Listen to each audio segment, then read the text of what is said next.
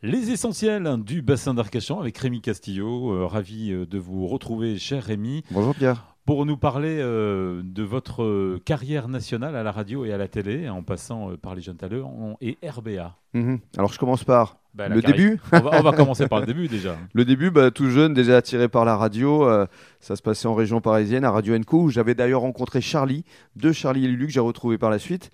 Et puis au fur et à mesure des années, bah, on gravit euh, les échelons, on rencontre beaucoup de monde. Et puis on est happé par la télévision, donc France 2, Matin Bonheur avec Olivier Mine, euh, Les Beaux Matins avec Marie-Ange Nardi, la tournée de France 3 euh, avec Julien Lepers, avec Thierry, Thierry Beccaro. Beccaro. Voilà, absolument. On est passé d'ailleurs par Arcachon hein, pendant trois années de suite, 98, 99, 2000.